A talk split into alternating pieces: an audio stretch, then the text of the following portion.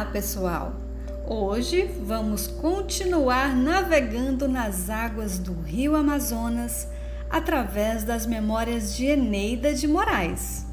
Com vocês, mais um capítulo da narrativa Ouçam o Ruído dos Jacumãs.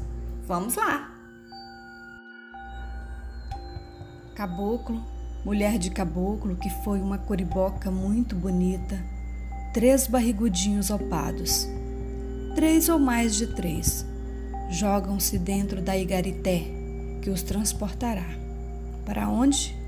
Aí, acolá, numa cabeceira onde o rio pareça não estar tão mal. Caboclo sabe que terá que remar lutando contra a força das águas, manejar com firmeza os jacumãs. O rio e ele são velhos conhecidos, velhos amigos um sabendo a audácia, a bravura, manhas e artimanhas do outro. Caboclo olha para a mulher e os filhos. Os curumins têm barriga grande, mas Caboclo sempre viu crianças assim. Foi também menino de barriga grande. Seus olhos estão habituados.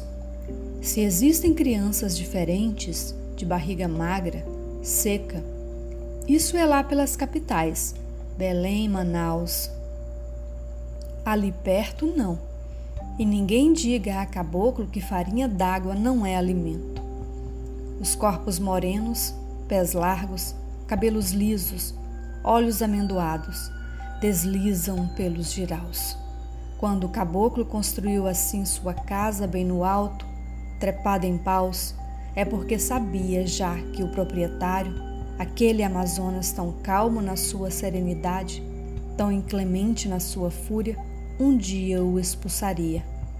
Lá vai ele agora rompendo águas, pequenino, mudo, heróico, frente a frente com a grandeza do rio que enche, arrasa, devasta, cresce e avança.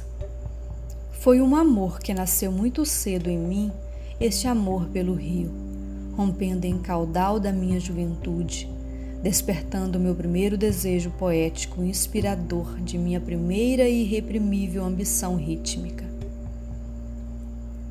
Lembro Tunguraguá, pai de Surnizum, exigindo de Nunô, a lua, que derramava somente leite na boca de Paqueima à madrugada, que fizesse também auroras sangrentas.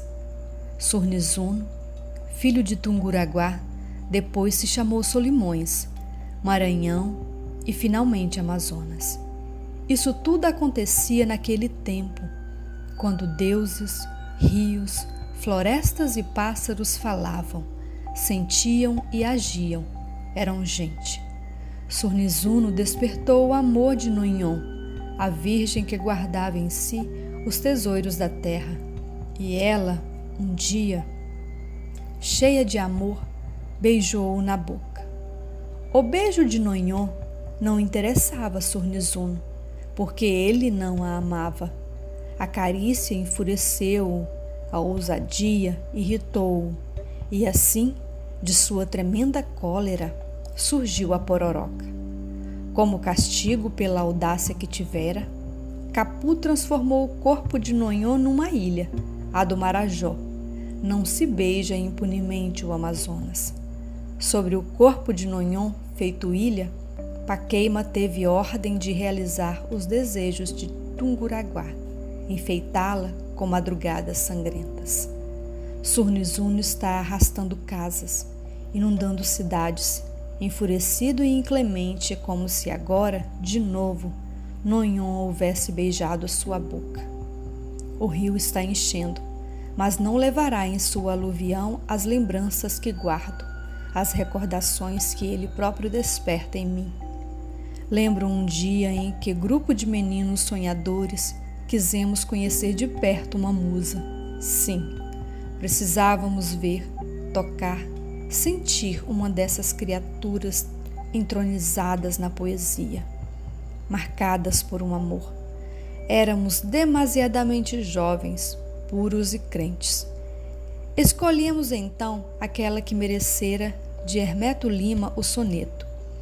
Essa que passa por aí, senhores, de cor morena e de fidalgo porte, É a princesa ideal dos meus amores, a mais franzina pérola do norte.